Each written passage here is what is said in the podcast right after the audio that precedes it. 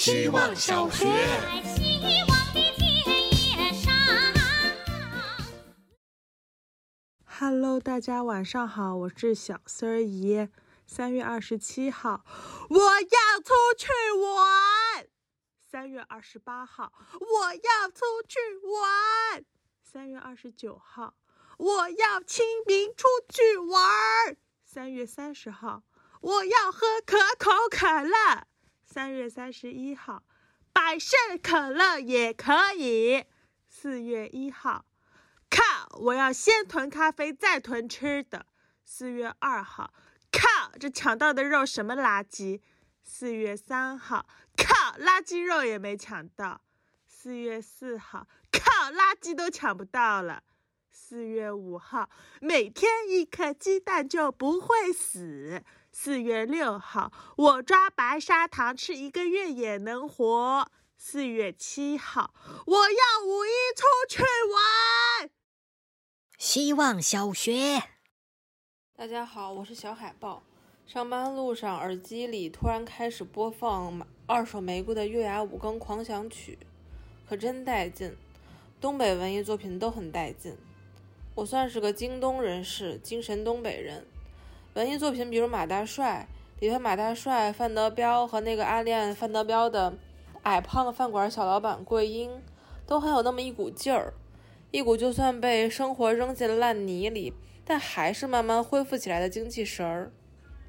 联想到东北经历的下岗、萧条、我不下岗谁下岗这些社会伤痛之后，依然可以大澡堂子小烧烤，可以大红大绿的热热闹闹。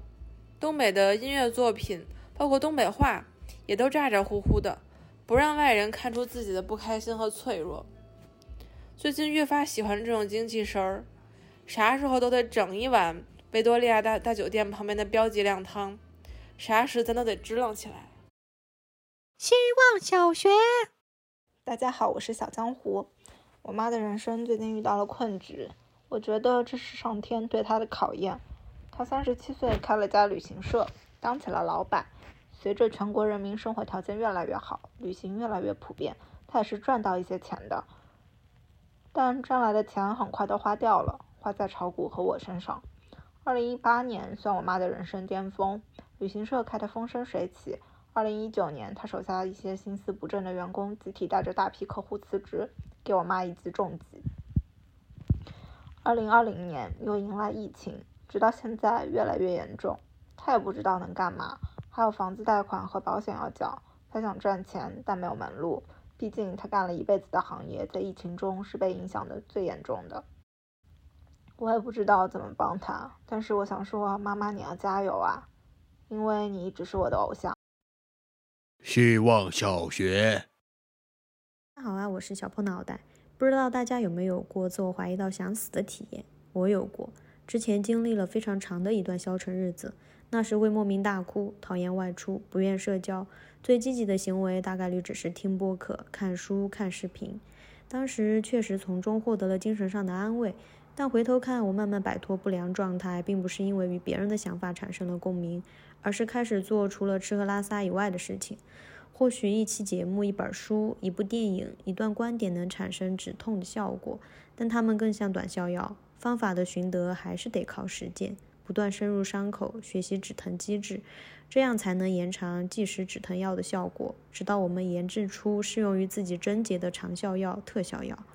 如果你正处于类似低谷中，不要放弃，要亲自去读、写、思考，了解自己，输入与输出，也不要害怕把自己撕成一片一片的，因为痛苦的蜕皮之后就是重生。希望小学。大家好，我是小碗菜。最近 get 到了做面食的乐趣，感觉做面食像是一场艺术创造的过程。当你把水和面和在一起之后，就可以开始自由发挥了。反复揉面的过程中，内心有一种格外确定的掌控感。擀面皮儿也很好玩，尤其是面对一些没有整理好的奇形怪状的剂子，在擀的过程中要格外注意力道与发力方向，这样才能弥补剂子的先天缺陷，获得一张接近标准圆形的面皮儿。因此，无论是做馒头、花卷还是包包子、饺子，做面食都像是一场微型的力量与智力游戏。另外，我还发现加些芝麻可以进一步提升幸福感。尤其是先用擀面杖把芝麻碾成细碎的末，芝麻的香气会瞬间迸发出来，直冲神经。做面食真的好快乐呀！原来厨房的小天地里不止藏有生活的烟火气，也蕴含着一些尽情创造的自我成就与自由。希望小学。大家好，我是小华酱。今天本来不想交作业的，因为最近太累了，累到生活失去了主题，所以在 T 三出行的车上，盯着一旁等红绿灯的出租车看。我看到了出租车车顶上的广告屏，看它从精彩亚运、文明中国的主题切换到疫情主题下的明确文案。他说：“每个人都是自己健康的责任人。”再切换到达美乐的广告，绝了！这出租车广告屏都比我的生活要丰富。我想到了 Melody 的播客里说。当你心中有很多答案的时候，宇宙是会有回应的。我在想，宇宙在告诉我换种生活吧。希望小学，大家好，我是小汪汪，要毕业了。因为上海疫情，博士考试推迟到了不知何年、不知何月何日，所以最近在考虑找工作的事情。就一瞬间想到，要不回家吧，所以开始看家里的单位。听说我有这个想法，男朋友的家里人就借机劝他，明年博士毕业后也回家找工作，说让他去我们市里一所三本学校教书。本来他还是拒绝的，但某天认真查看了学校的招聘条件和待遇之后，似乎彻底心动了。说是有安家费，还可能有直接拿教职的机会。我说：“那你这几年搞的什么仪器研究，回了小城市不就再也用不到了？”他就说。回家了还搞什么科研？躺平就完事儿了。有心情就搞搞副业，也许就能住带院子的大房子了。我想也是，那我还能种个花园了。他说养只狗子每天遛遛。我说还能有事儿没事儿回家看看爸妈了。想着想着，感觉一刻也在上海待不下去了呢。希望小学，大家好，我是小西瓜。洗澡的时候突然蹦出了今天的标题：心动不是检验喜欢的唯一标准。曾经也依靠感觉判断感情，总觉得自己没什么要求，就是看感觉，感觉对了，心动了，我就会喜欢你。后来发现感觉不太靠谱，有一天他消失了，怎么办呢？我遇到更有感觉的人怎么办呢？自己摸索之后，终于明白，不光靠心动，还有对具体到这个人的安心和踏实感，不会担心对方的突然消失。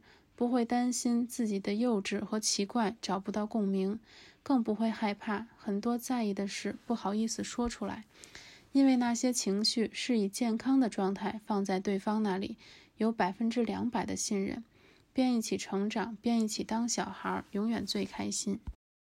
希望小学，大家好，这是小 A。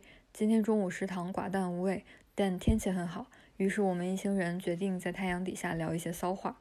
四个单身男女分两派，一边是跟前任分手后再次见面的饭局离开也能说出“你想要接吻吗”这种话的人。同组的安妮宝贝也是差不多的段位，在给喜欢的人发风景照时，一定会加一句“能和你一起就好了”。另一边是一位跟暧昧男生在咖啡馆见面，全部勇气也只够用来暗戳戳点杯酒的女孩。中午太阳好大。就在阳光从云层晃出来的瞬间，宇宙好像突然开悟，揭开了姑娘面前的迷雾，让他意识到自己的那些小心思、花裙子和从对方眼里恍惚看见的悸动，或许都只是来自于他单方面，而男生还根本不知道他的喜欢。脑补演戏不如骚话一句，就算坚定跟姑娘一对的我，回头再看看过去恋爱中的那些自以为是，此时也不得不感慨一句：妈的，还是骚话省事。希望小学，大家好，我是小春天。今天想介绍一下我的老板，他是一个很会夸人的人。即使是同事向他提出关于我很小的积极性反馈，他也会立马对我说，并加重那份积极性。但若是被提到消极性的反馈，他也不会在开放式的办公空间说什么，而是会把我叫到会议室对我说：“你的点我知道，但我们能先这样做吗？”他会在一个比稿赢的时候和我说：“你很棒。”会在比稿输的时候说我们还要加油。不知道别人，但对于我这种羞耻心和自尊心很敏感的，算半个初入职场的人来说，我觉得因为他，我收到了很多的尊重。也许他不是我见过这个行业最厉害的那个，但他是我目前工作经历中最好的老板。我喜欢成年人的得体和大方，我也从不觉得世故有什么不好，因为是这份世故教会了我以后该如何世故，社会人该如何不天真。这是一份比工作能力更重要的成长。